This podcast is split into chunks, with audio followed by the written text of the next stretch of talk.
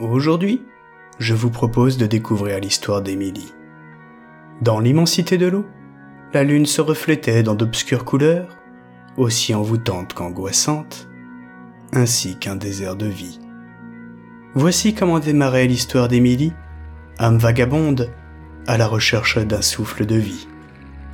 L'histoire d'une jeune femme dont le rêve devint réalité, pour le meilleur ou pour le pire.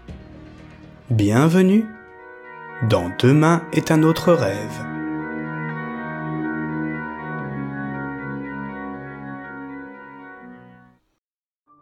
Déjà dit lune qu'elle arpentait les eaux sacrées, seule, dans l'embarcation dérobée de justesse aux gardes dans l'ancien port, sans que sa détermination ne faiblisse. Elle n'avait pas pris grand-chose avec elle. Un peu de vivre et son médaillon qui lui avait été offert par sa grand-mère. Ce médaillon qui devait la guider vers son avenir. Un médaillon lui servant à la fois de guide et de porte-bonheur. Une embarcation semblant minuscule face à l'immensité de l'océan, à perte de vue. Une seule vie, un seul destin, et elle devait parcourir cette mer infinie, possédant en son sein des myriades de dangers. Des dangers cachés par l'apparence bien trop calme de ses eaux, à la recherche de ce souffle qui n'apparaissait pourtant que dans les légendes. Il semble que toutes les vies ont un objectif à atteindre. Ce qui n'était qu'un brouillard il y a quelques jours était maintenant plus limpide que l'eau de roche. Sa mission consistait à accomplir ce que sa grand-mère n'avait pas eu le temps de finir. Mais alors, dans ce clair-obscur qu'offrait le crépuscule, l'eau autour d'elle se mit à frémir, tel que son aïeul le lui avait décrit. De mystérieuses et inquiétantes silhouettes se devinaient sous la surface de l'eau, et se mouvaient de façon sinueuse jusqu'à converger vers elle. L'océan se mit à bouillir autour du bateau, et les remous menacèrent de la faire chavirer. Lorsqu'un immense aileron surgit à la surface, le médaillon se mit à briller. Elle y était. Elle avait trouvé ce pourquoi elle s'était perdue, tant dans son esprit que dans son corps. Cette bête au corps ardent, cette malédiction qui allait les faire tous périr. Elle savait en venant ici qu'il n'y avait aucune autre issue que celle de la mort. Offrande bienheureuse pour sauver son village de la malédiction qui avait frappé un à un chacun de ses habitants, Émilie n'avait pas d'autre choix. La jeune fille devait se confronter au monstre et l'abattre. Son cœur cognait fort dans sa poitrine, ses mains serraient encore plus fort son médaillon qui brillait de plus en plus.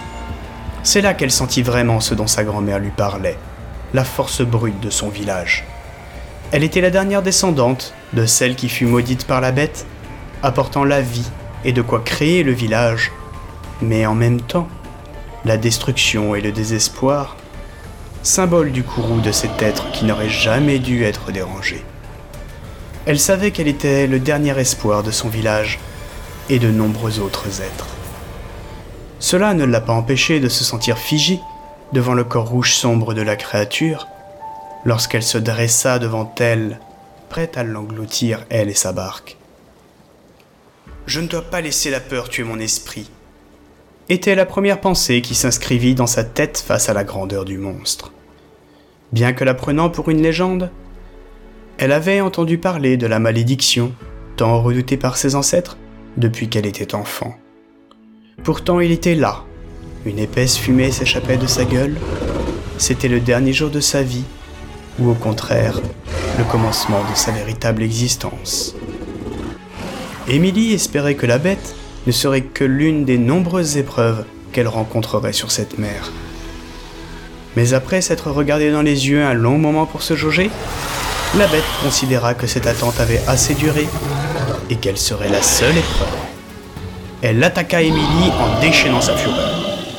La jeune fille inspira profondément, serra les poings et puisa au plus profond de son âme pour faire surgir la magie cachée en elle, amplifiée par le pouvoir du médaillon. Ses mains s'enflammèrent et elle lança sa première contre-attaque, envoyant toute sa rage contre le démon.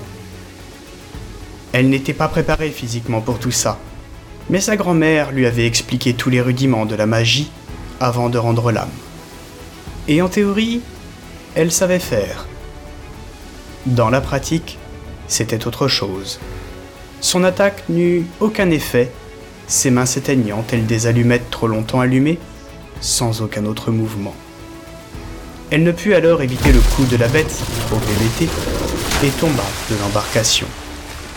Éclairée par l'immense lune rougeoyante, Émilie pouvait distinguer sous l'eau le reste du corps du monstre, digne créature sortie des enfers. N'écoutant que son courage, la jeune fille serra le médaillon dans son poing et remonta à la surface.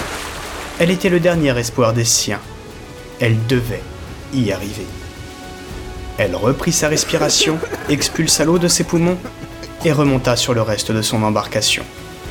Cela ne pouvait pas se finir ainsi. Maintenant, ce n'était plus la force de son village qui la faisait tenir, mais tout l'amour qu'elle avait reçu de leur part.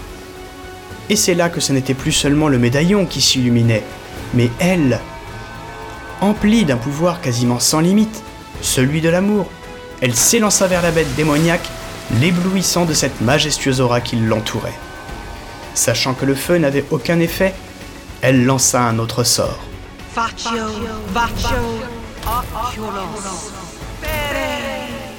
Criait-elle, alors que de sa main, une violente lumière grandissait, elle d'un surpuissant éclair qui, elle l'espérait, vaincrait la bête.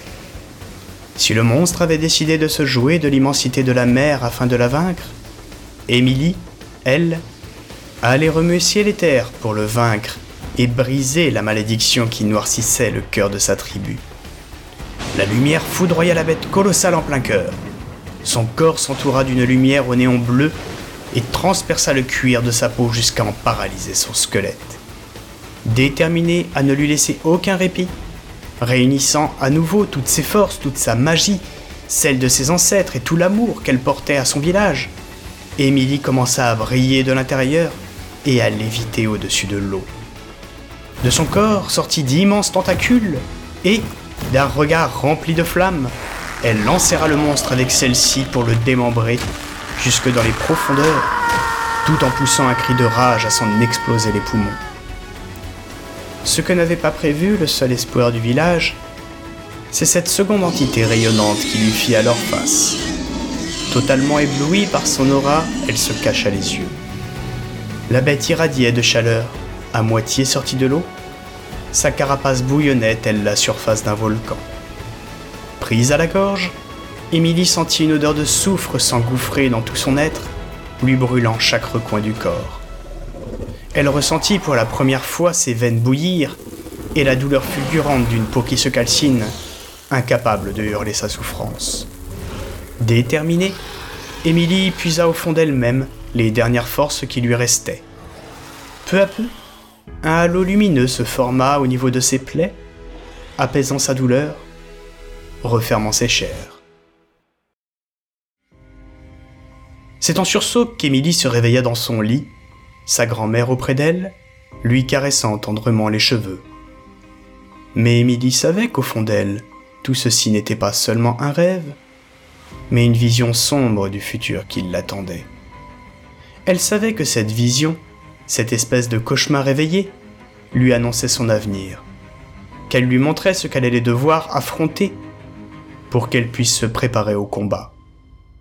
Au premier et dernier combat important de sa vie, le seul qu'elle n'avait pas le droit de perdre. Elle apprit à sa grand-mère ce qui allait se passer et commença à apprendre de quoi vaincre cette monstruosité. Minutes, mois, heures, secondes passèrent en un clin d'œil. Cette fois le combat, mille fois répété dans ses rêves, était devenu réalité. Elle avait rempli son cerveau de connaissances, son corps d'enfant était maintenant devenu celui d'une jeune femme prête à se battre. Son insouciance avait pris son envol en même temps qu'elle s'était réveillée de ce rêve. Pour elle, c'était il y a des siècles. Il était temps de savoir si ses pouvoirs de préscience étaient devenus des armes ou bien un poison. Un jour, à l'aube, Émilie entreprit alors son grand voyage, celui qui forgerait le reste de sa vie et celle des siens. Elle se rendit alors dans l'ancien port afin d'y trouver une embarcation qui l'emmènerait au large. Lorsqu'elle se retrouva face à la bête, elle puisa dans toute son énergie et, armée de sa magie, envoya toute sa puissance, acquise durant son entraînement, pour terrasser le monstre. Lorsque le second apparut, elle le foudroya avec violence et puis enfin poursuivre son voyage vers la lune qui venait se noyer dans l'océan. Enfin, elle réussit à recueillir le souffle de vie tant recherché, nécessaire à la survie de son peuple, puisé dans cet espace infini. Malheureusement pour elle, le prix à payer était son âme, qu'elle laissa voguer au gré des océans en guise d'échange.